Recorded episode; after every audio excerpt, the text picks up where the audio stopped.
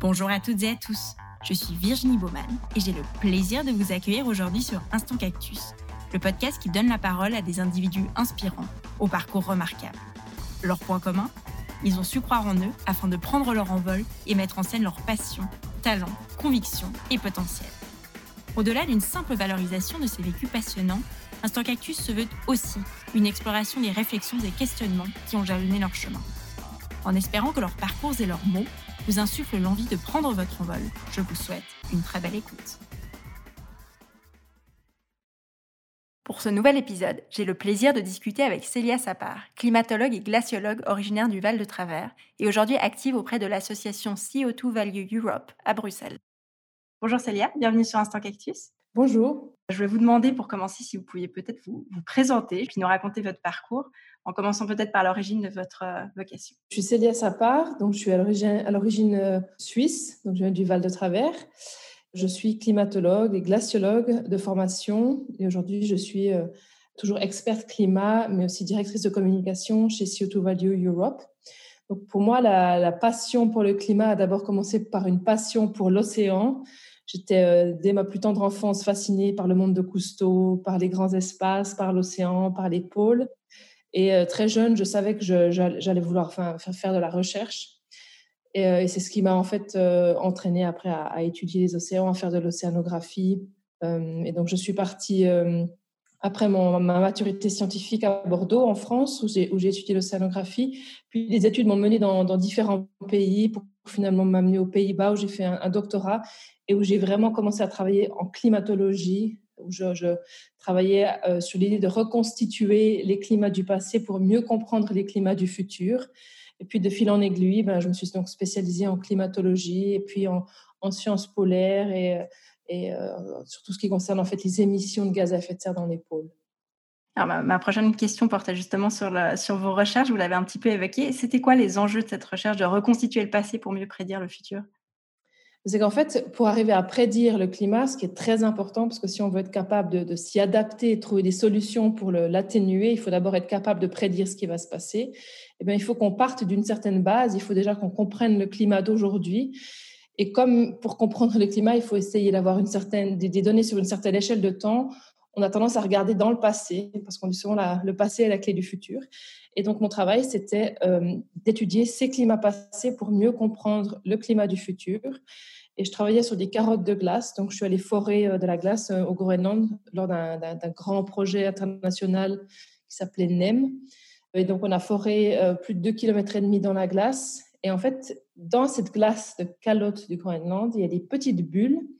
Et dans chaque petite bulle, il y a en fait des petites parties d'atmosphère de notre passé. Donc en fait, en analysant ces petites bulles, on arrive à savoir quelle était la composition de notre atmosphère dans le passé et donc de savoir aussi, par exemple, quelles étaient les concentrations de gaz à effet de serre. Et donc ça, ça nous donne une information sur le climat.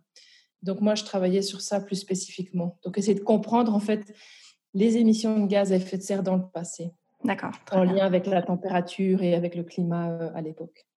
Et justement, dans le cadre de ces expéditions, moi, je serais curieuse que vous nous racontiez un petit peu comment ça se passe concrètement. J'ai regardé euh, notamment le reportage de la RTS qui vous est consacré. Je trouvais ça fascinant. J'ai découvert plein de choses. J'encourage d'ailleurs tout le monde à le regarder. Ça complétera cette, euh, cette entrevue. Mais euh, voilà, je voulais vous demander un petit peu alors je, parlais de deux missions, notamment celle de l'océan Arctique et puis plus tard celle de vers l'Antarctique.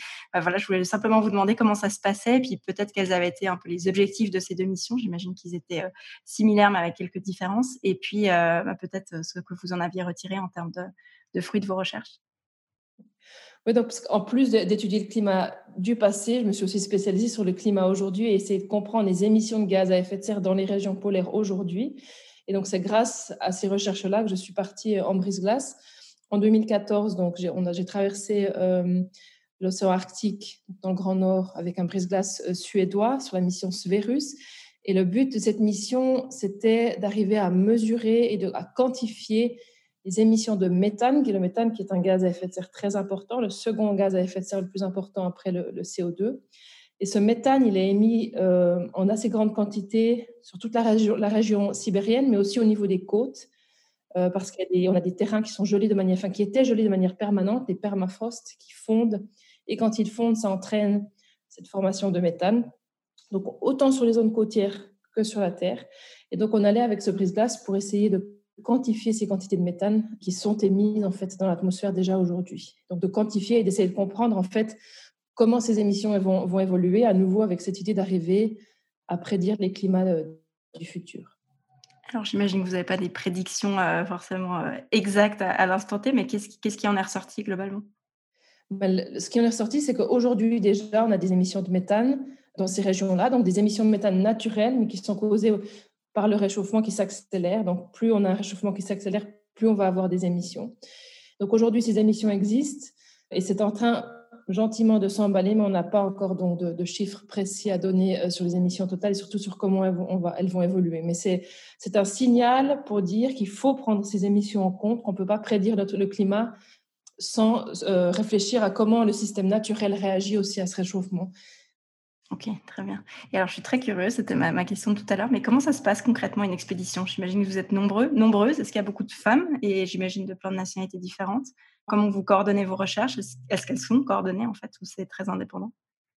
Oui, sur ce type de, projet, donc c'est des très grands projets qui prennent d'abord des années à être construits. On doit écrire des, on doit répondre à des, à, des, à, des, appels pour avoir des financements, pour pouvoir partir, etc. C'est plusieurs pays qui se mettent ensemble, donc des chercheurs internationaux, et on essaie d'avoir le, plus de, de, complémentarité possible entre les différentes expertises. On a des météorologues, on a des océanographes, des personnes qui travaillent sur le sédiment. Mon, cas, moi, je travaille plutôt sur l'air. Et donc, on, va avec toutes ces personnes pendant plusieurs mois en général sur une localisation, donc ici sur un bateau, sur ce brise-glace. Et donc, on fait des recherches. En général, ça tourne 24 heures sur 24. Donc, c'est des mois qui sont assez durs. Il faut arriver à, tenir le coup. On est assez isolé parce qu'on ne peut pas voir nos familles. En 2014, on n'avait encore pas euh, vraiment de contact direct par Internet. Aujourd'hui, les choses ont pas mal changé. Maintenant, même sur des brises-glaces, on arrive à avoir un petit peu de contact Internet. Ah donc voilà, mais ça change assez rapidement. Mais en 2014, on était encore au point où voilà, on, pouvait, on pouvait appeler euh, une fois par semaine pendant 10 minutes via les téléphones satellites si vraiment on, avait besoin de le faire, pour ceux qui avaient des enfants notamment. Et donc c'est vrai qu'on est assez isolé, on est en, autarcie sur notre bateau euh, dans cette immensité euh, qu'est la région arctique, qui est très très belle. Là, on était en été, donc on a beaucoup de soleil, il n'y a pas de nuit. Et à la fin de l'été, on a ces, ces, couchers de soleil et ces levées de soleil qui se passent en fait en même temps et qui, pendant des heures, on a ces lumières magnifiques. Donc, c'est voilà, des, des très beaux moments, mais des moments qui sont très intenses au niveau émotionnel parce que déjà, on voit ces pôles qui changent donc, devant nos yeux et on a euh, typiquement, là, en 2014, on avait plusieurs anciens loups de mer qui, sont, enfin, qui connaissent l'Arctique depuis des, décennies et qui nous montraient des images de, comment c'était quand eux avaient nos âges, en fait, et qui partaient en brise-glace. Et quand on voit à quel point, euh, notamment, la banquise euh, fond dans ces régions-là, ça fait vraiment mal au cœur en fait de voir. On voit ces immenses lacs de fonte sur la glace et on, se rend bien compte que ça s'accélère. Donc ça, c'est des choses qui sont émotionnellement pas faciles aussi à, gérer. Je pense qu'on se l'imagine tous parce qu'on a tous vu des images, mais de le voir en, vrai, je pense que ça doit faire un peu la boule au ventre, je pense quand même. La boule au ventre et, puis surtout, c'est voilà, on, se dit, on, est là pour essayer de mieux comprendre ce qui se passe, pour essayer de trouver des solutions. Et quand on rentre, on n'est pas toujours écouté, on n'est pas toujours compris, donc c'est aussi une certaine frustration. Et sinon, par rapport aux, femmes sur le bateau, c'est vrai qu'en général, quand on part en brise-glace, il y a très peu de femmes, même si ça, c'est quelque chose qui est en train aussi de fortement évoluer. En tout cas, il y a en général plus de jeunes femmes, mais autant dans l'équipage que dans les euh, chefs scientifiques, en général, il y a encore assez peu de femmes. Mais l'entente est en général assez cordiale et on est tous assez complémentaires. Parce que c'est vrai qu'il faut aussi s'habituer. Il y a différentes cultures aussi sur un bateau. Quand on part, là, on était avec des Russes, des Suédois, on a toutes tous nos habitudes. Par exemple, les Russes sont toujours très galants. Et on n'a pas forcément cette habitude vient. Je me souviens, par exemple, ils nous ouvraient tout le temps la porte. Moi, ça m'est arrivé de me prendre la porte dans la figure parce qu'on ne s'attend pas à ça forcément. Donc, à nouveau, on, enfin, on essaie de prendre euh, le, meilleur de chaque culture, de chaque expertise et de faire en sorte que, la mission se passe au mieux. Et on travaille tous dans la même direction. Donc, c'est ça aussi qui est assez important. Justement, pour parler de différences culturelles, euh, quand je me suis un peu renseignée, je lisais que la première mission en Arctique était une mission, euh, enfin, brise-glace européen, en tout cas une mission européenne, et la suivante euh, était organisée par des chercheurs américains. Donc, j'étais curieuse de savoir s'il y avait des grosses disparités. Vous en citiez quelques-unes à l'instant. Mais est-ce que dans la façon de mener les missions ou l'organisation, même, est-ce qu'il y a des grosses différences?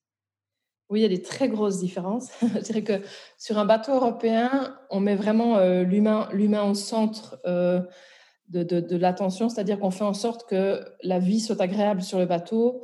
on mange très très bien sur les bateaux. Donc l'alimentation, c'est quelque chose que voilà, on est européen. Mmh. un gastronome. voilà, on a, une culture gastronomique et, et, on se rend compte que voilà, la gastronomie, ça aide aussi à tenir le coup, surtout quand on part plusieurs mois.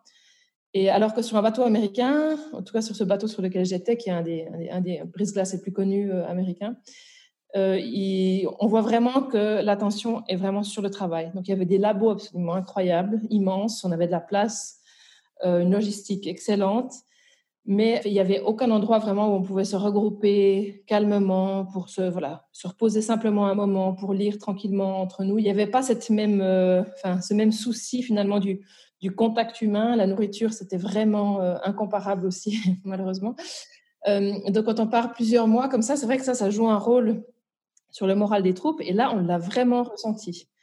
Euh, et surtout, en tant qu'Européens, on n'a pas du tout les mêmes, au niveau la même culture gastronomique. Donc, voilà, il faut vraiment s'habituer à ça. Et c'est vrai que quand on est loin de tout, quand on dort très peu, quand on a très froid et qu'on n'a pas vraiment de, de quoi se réchauffer correctement et une bonne alimentation pour tenir le coup, ça, voilà, ça change quand même toute une mission, en fait. Est-ce que, c'est peut-être une question bête, mais est-ce que vous préparez un peu psychologiquement à ces missions, au-delà de toute la préparation, j'imagine, scientifique qu'il y a à faire Est-ce que vous avez fait quelque chose pour vous préparer? Je ne sais pas, est-ce que vous êtes une adepte de méditation, d'autres pratiques qui vous ont aidé à, traverser ces mois? Non, on se prépare plutôt physiquement. Bon, on a beaucoup de, tests à, faire aussi au niveau médical et tout ça. Euh, donc, on se prépare plutôt physiquement, mais psychologiquement, je pense qu'en fait, pas tellement. On, part comme ça et puis on fait un peu avec ce qui, voilà, ce qui vient. C'est peut-être une d'ailleurs, parce que surtout sur les longues missions, je pense que ça vaudrait le coup de, de, mieux se préparer. Parce qu'on voit, enfin voilà, c'est assez courant d'avoir des gens qui craquent complètement pendant la mission. Parce que des fois, on a ce rêve d'aller à la découverte, d'aller. Euh, on se dit, voilà, on part en Antarctique, mais en fait, dans la réalité, quand on voit qu'on est enfermé dans un brise-glace, qu'on ne peut pas vraiment sortir parce que le temps ne le permet pas, qu'il fait noir, qu'il fait nuit, qu'on nous dit, ah ben voilà, il y a la côte de l'Antarctique juste ici, mais qu'on ne peut pas la voir parce qu'il fait nuit, mais voilà. Donc, ça, ça, voilà, certains rêves peuvent aussi. Euh, être un peu brisés par ça. Un peu mis à mal, et euh, voilà, et quand on est très malade à cause du mal de mer, voilà, il y a beaucoup de choses qui sont qui sont pas faciles. Mais d'un autre côté, euh, voilà, il y a ce côté assez magique d'être un peu les pionniers. Euh, surtout cette mission en 2017, on était dans cette mer de Ross pendant l'hiver, dans des conditions très rudes. Et il y a très peu de gens qui, ont accès à ces zones du monde, euh, enfin du l'hiver, en étant dans les, premiers groupes à pouvoir y avoir accès. Et donc, c'est vraiment quelque chose de, voilà, d'assez, spécial et, qui, nous fait vibrer aussi. Mmh on peut imaginer, ça doit être assez marquant en effet. Vous parliez avant de, frustration et puis du fait que vous étiez peut-être pas toujours écoutée en tant que chercheuse et donc vous avez donné un, virage à votre carrière. J'avais bien envie d'en entendre un peu plus, savoir euh, voilà pourquoi vous aviez pris ce tournant et puis peut-être qu'est-ce que qu'est-ce que vous trouvez maintenant dans un, dans un nouvel engagement puisque vous êtes très engagé dans tout ce qui est action climatique. Comment ça s'était fait et puis qu'est-ce que qu'est-ce que ça donne maintenant? Je dirais qu'il y a eu pas mal de choses dans ma tête qui se sont passées entre justement cette mission en 2014 en Arctique et en 2017 où on voyait vraiment que voilà, ces mouvements de jeunes, on voyait une volonté de changement, mais on voit cette espèce de blocage. On, pousse pour que les choses changent, mais les solutions ne sont pas là. On, ne se sent pas écoutés en tant que chercheurs. Les jeunes ne se sentaient pas forcément écoutés non plus. Et donc, c'est une, une, frustration un petit peu grandissante que j'avais, que j'avais en moi. Et en 2017, donc, quand on est parti sur cette mission en Antarctique, c'était aussi une période où voilà, on partait en hiver, on, parlait, on partait plusieurs mois euh, qui ont été assez rudes, justement, sur ce bateau américain qui, qui n'étaient pas toujours des, plus faciles euh, à vivre. Et en fait, on a pris pas mal de risques aussi parce que la glace était à beaucoup d'endroits moins épaisse que ce qu'on imaginait. Donc, quand on devait descendre sur la banquise, on a eu plusieurs rapatriements d'urgence sur le bateau parce que la glace euh, se brisait. Et donc, plusieurs fois, je me disais, mais qu'est-ce qu'on est en train de faire? On est loin de nos familles, on est, enfin voilà, on est loin de tout, on prend des risques. Est-ce que ces risques sont vraiment mesurés et est-ce qu'ils valent vraiment la peine? On va rentrer, on va dire voilà ce qu'on a observé et à nouveau on ne va pas être entendu. On va écrire des articles, seulement euh, quelques autres chercheurs vont les lire et j'arrivais plus tellement à trouver un sens à tout ça en fait. Je pense que c'est vraiment euh, c'est un processus où je, voilà où je, je, trouvais de moins en moins de sens, même si évidemment que la recherche fondamentale est absolument essentielle. On a besoin de comprendre le système climatique pour arriver à atténuer les changements climatiques. Mais moi, en tant que personne, j'arrivais plus à trouver un sens à, ce que je faisais. Et on a eu une fois, un jour, on, s'est retrouvé bloqué sur un zodiac, on faisait du, forage euh, sur des, morceaux de banquise, et on s'est retrouvé bloqué, enfin pris dans la glace sur un zodiac. Et euh, j'ai quand même eu assez peur à ce moment-là parce qu'on n'avait pas tellement de réponses du bateau. J'ai eu très, très, très mal aux mains. J'ai eu très, très froid parce qu'à nouveau, j'étais peut-être pas équipée comme il fallait à ce moment-là. Et là, c'est vraiment, j'ai eu un espèce de déclic dans ma tête où je me suis dit, mais enfin, pourquoi est-ce qu'on est là? Et, j'arrivais vraiment plus à. J'avais plus cette même petite voix intérieure qui me disait, voilà, on, on, est, au front de l'action. J'avais l'impression que ce front d'action, il était ailleurs. Et euh, il m'a fallu deux ans pour vraiment euh, prendre la décision d'aller justement vers ce, nouveau front d'action, euh, d'aller me concentrer sur les solutions vraiment pour, euh, atténuer les changements climatiques. Et même si je garde évidemment une grande affection à, mes sujets de recherche et je garde un pied dedans euh, parce que vraiment c'est ce qui ça, ça, me passionne malgré tout, je suis très contente de maintenant être vraiment plus dans le concret. Et alors le concret justement, ça ressemble à quoi? Quelles sont vos activités et vos projets à l'heure actuelle? Ben, J'avais envie donc d'aller donc de plus, plus seulement étudier les émissions naturelles de gaz à effet de serre, mais finalement d'aller au fond du problème, c'est-à-dire les émissions anthropiques, donc causées par l'activité humaine, surtout les émissions industrielles et surtout les émissions industrielles qui sont les plus difficiles à faire diminuer. Et donc, euh, je me suis approchée de CO2 Value Europe, qui est une organisation donc, dans laquelle je travaille aujourd'hui euh, en tant qu'experte climat et, euh, directrice des communications. Donc, CO2 Value Europe, c'est une organisation qui représente la communauté du recyclage du CO2 en Europe. Donc toutes les industries, quelle que soit leur taille, mais aussi tous les groupes de recherche et de développement et d'innovation, et puis toutes les startups qui travaillent autour de, ce concept de, recycler le CO2. Et c'est un concept qui est particulièrement intéressant pour les industries qui, émettent énormément de gaz à effet de serre. Par exemple, toute, euh, l'industrie de la construction, les cimentiers, les chauffourniers, la métallurgie, qui émettent énormément euh, de, CO2. On parle de plus de 15% des émissions au niveau global, donc c'est vraiment énorme. Et euh, du fait des processus en jeu dans ces productions de, matériaux, euh, il est extrêmement difficile de faire diminuer ces émissions. Le recyclage du CO2, c'est une des solutions pour cela. Et c'est pour ça que je me suis dit, voilà, maintenant, il faut aller vraiment dans la solution. Et pour moi, c'était vraiment un des endroits clés euh, où, j'ai voulu me diriger pour être vraiment justement aller parler moi-même aussi aux industriels, même si finalement quand on est chercheur, le mot industriel, ça fait peur. On connaît très mal ce milieu finalement. Donc on a l'impression euh, que voilà, c'est les méchants, les, industriels, et que les chercheurs, c'est des gentils qui. Mais, je pense que c'est en tout cas pas si, si simple que ça du tout. Et j'ai justement été très surprise de voir qu'il y avait vraiment un, engagement aussi au niveau industriel. Il y a, beaucoup de grands groupes qui sont vraiment euh, qui ont pris des décisions très claires vers une décarbonisation de leurs émissions, euh, vers une défossilisation de leurs processus et tout. Donc on voit que les choses elles avancent et donc c'est extrêmement grisant de voir à à quelle vitesse aussi les choses avancent. Et finalement, ce Covid a justement fait que ça s'accélère. Et donc ça, c'est une excellente nouvelle et c'est vrai que ça, ça, donne envie de se réveiller le matin, justement.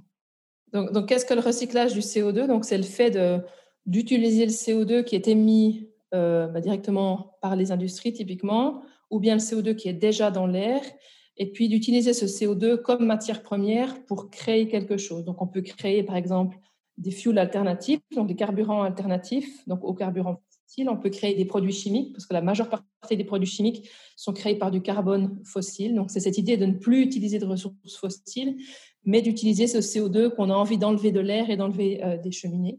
Et on peut aussi aujourd'hui séquestrer le CO2 qu'on capture dans les matériaux de construction. Ça, c'est quelque chose de très intéressant, parce qu'en fait, on peut injecter du CO2 dans les mélanges de ciment pour créer des matériaux de construction. Et euh, sachant que le ciment, la production de ciment entraîne énormément d'émissions euh, de gaz à effet de serre, et c'est extrêmement difficile de faire diminuer ces émissions. Et on sait aussi qu'on va continuer à avoir besoin de ciment encore dans les décennies à venir.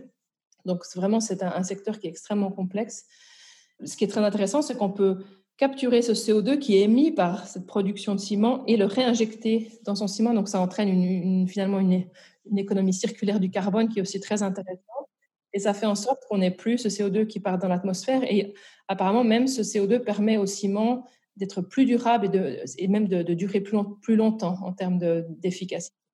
et pour vous donner un exemple, il y a déjà les premières villes. En Belgique, on a une première ville où ils ont, ils créé des, premiers trottoirs à base de ce ciment où on séquestre le CO2. Donc c'est quelque chose qui est vraiment déjà existant, les technologies sont là et c'est déjà en train d'être commercialisé euh, en Europe et au-delà. Donc ça c'est quelque chose de, de, très intéressant. Et donc les avantages principaux du recyclage du CO2, c'est de faire diminuer les émissions nettes de, CO2 des, industries les plus polluantes, et puis euh, aussi de défossiliser, c'est-à-dire de, de défossiliser les ressources, donc de ne, de ne plus utiliser de, carbone fossile, ou en tout cas d'en utiliser le moins possible.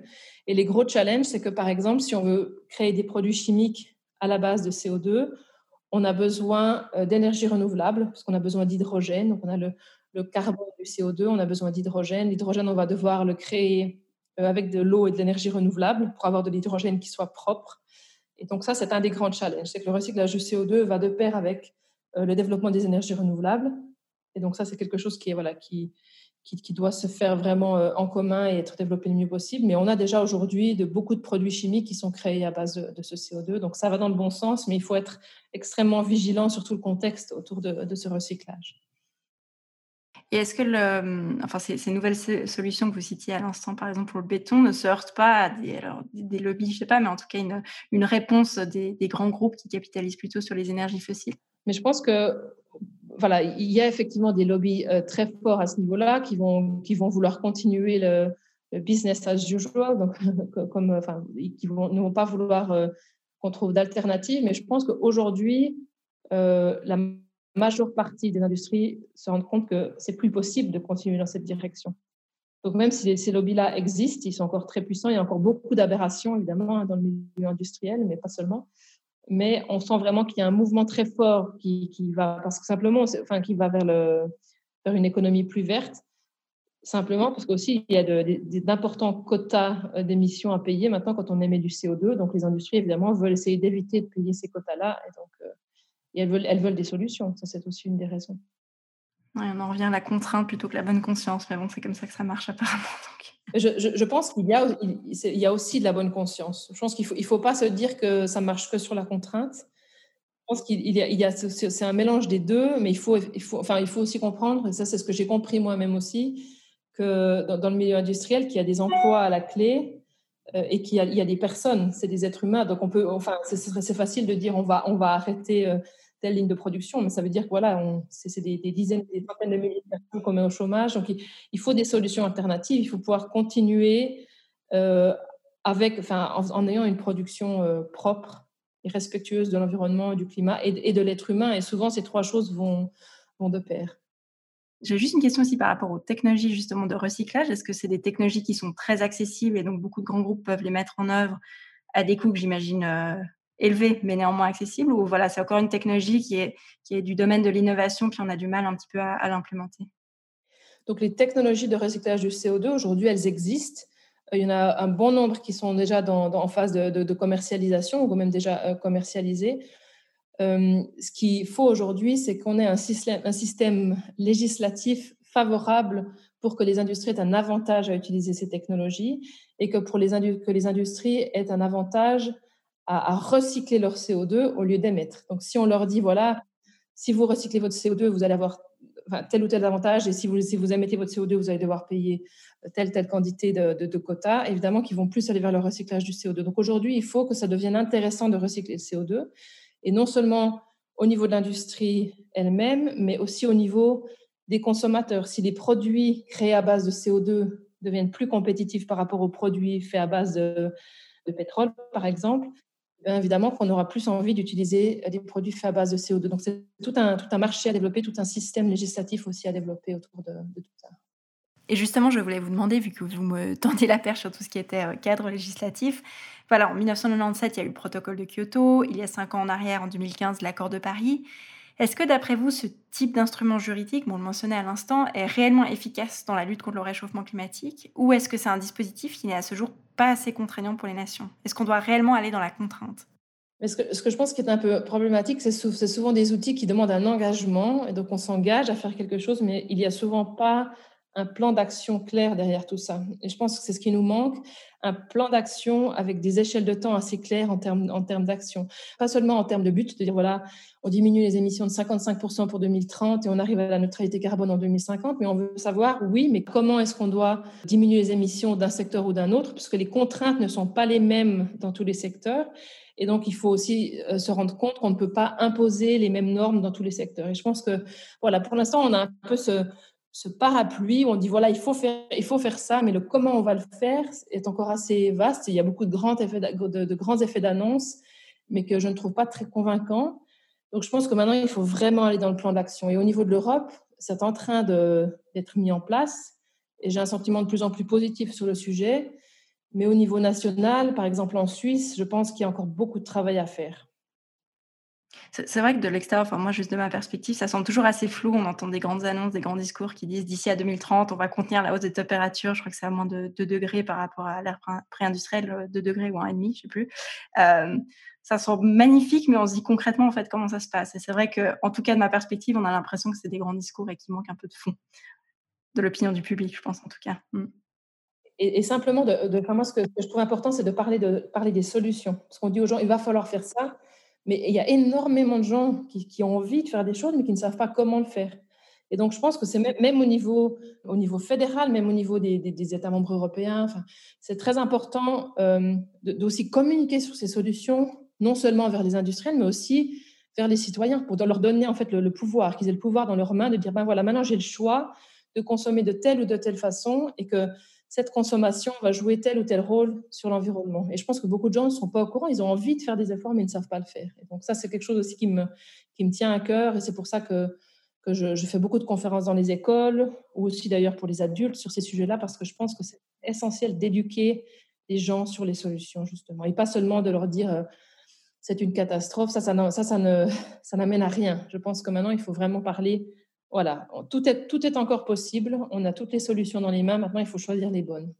C'est vrai que parler de catastrophe, on a l'impression que c'est hors de nos mains, puis que c'est tellement trop grand que de toute façon, on n'y pourra rien. Alors que si on, on nous encourage à adopter des, des gestes euh, peut-être simples, hein, mais de manière individuelle, je pense que ça aide un petit peu plus, effectivement.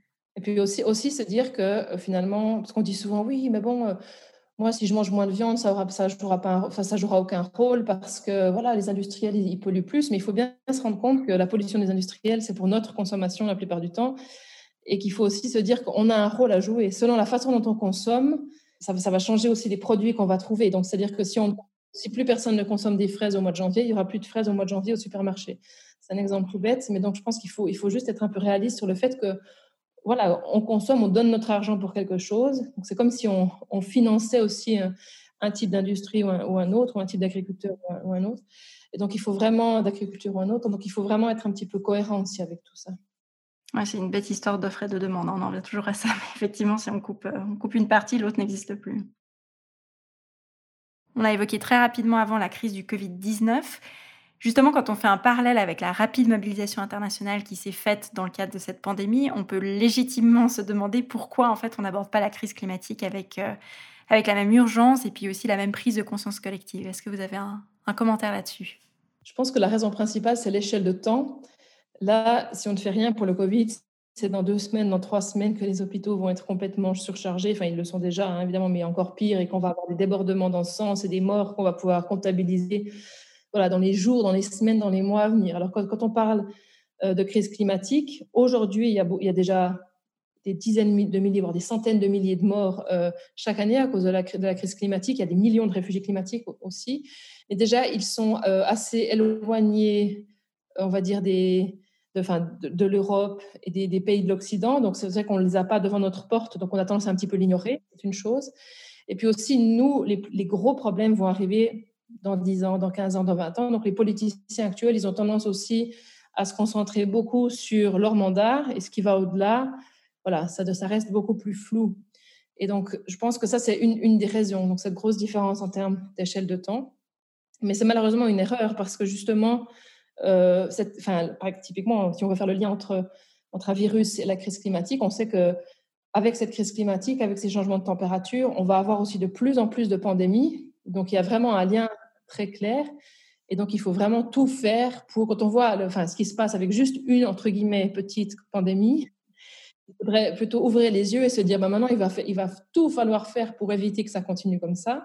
Et ça, ça veut dire euh, agir euh, pour atténuer les changements climatiques, donc faire diminuer euh, au plus vite et à tout prix les émissions de gaz à effet de serre. Et justement, puisque vous évoquiez les politiques, comment est-ce que, bon, grande question, vaste question, mais comment est-ce que les politiques peuvent, d'après vous, euh, mieux faire, en fait, euh, à court terme, à moyen terme, à long terme, c'est assez évident, mais même à court terme, euh, dans, dans le cadre de cette new normale qui arrive post-Covid? Je pense que ouvrir le dialogue, c'est la première chose pour mieux comprendre le problème, puisqu'on entend encore énormément d'absurdités venant des politiques sur la problématique climatique. Donc, ça prouve que beaucoup de choses ne sont pas comprises et aussi ouvrir, ouvrir la discussion sur les solutions. Parce que maintenant, évidemment, il y a des lobbies très forts qui vont dans une direction ou dans un autre. Donc, il y a des grands effets d'annonce euh, dans tous les pays. Mais il n'y a, pas une solution pour atténuer les changements climatiques. Il y a une immense palette de solutions. Donc, aujourd'hui, il faut créer un plan en prenant toutes les solutions possibles et en les appliquant au secteur où elles sont le plus applicables. Et c'est seulement comme ça qu'on aura vraiment un impact important dans les années à venir. Donc, je pense qu'il faut, voilà, c'est quelque chose d'absolument essentiel. Et puis, c'est aussi d'ouvrir la communication, de mieux éduquer euh, les plus jeunes, de mieux éduquer la population sur le sujet et, d'arrêter tout ça, parce qu'il y a énormément d'informations fausses qui circulent sur le climat et c'est ça aussi qui, est, qui, qui entraîne de, gros problèmes. Donc, je pense que c'est vraiment, voilà, c'est à, à, ce niveau-là que les politiciens peuvent jouer un rôle. Merci beaucoup. Je ne sais pas s'il y a des projets que vous souhaiteriez évoquer ici, des choses qui arrivent prochainement. Donc, j'ai écrit un livre euh, qui s'appelle Solo pôle Nord, qui a été illustré par Caro Powells, une, illustratrice bruxelloise. Et euh, c'est un, livre euh, qui est entouré d'un projet pédagogique et qui a pour but de faire comprendre la problématique climatique aux plus jeunes, donc on va dire aux, élèves du primaire. Et donc, ça raconte l'histoire d'un petit rayon de soleil qui se trouve piégé au pôle Nord à cause des gaz à effet de serre et qui fait tout un, voyage qui, qui, qui, découvre en fait ce grand Nord et qui finit par se rendre compte qu'il ne peut plus rentrer vers le soleil parce que justement il y a trop de gaz à effet de serre et donc il demande aux enfants du monde de l'aider euh, à trouver des solutions pour pouvoir rentrer chez lui, donc pour faire diminuer les émissions de gaz à effet de serre. Donc c'est un livre virtuel qui peut être lu en ligne euh, ou téléchargé. Et en fait, c'est un peu un, espèce de concours. On propose aux enfants euh, de différentes classes du primaire de proposer leurs solutions de manière artistique, sous forme de poèmes, de chansons, ou enfin, quelles que soient leurs idées. Et leurs idées sont proposées ensuite sur le site. Et je vais m'inspirer de toutes leurs idées pour écrire la fin de l'histoire. Et ce livre sera euh, publié en, dur, euh, on espère, d'ici la fin 2021. Très bien. Et il sera publié, j'imagine, en, Europe, en, à Bruxelles, enfin en Belgique, en Suisse. Euh, en, Suisse et, en Belgique. Et il sera publié en, tout premier lieu en, français, en tout cas.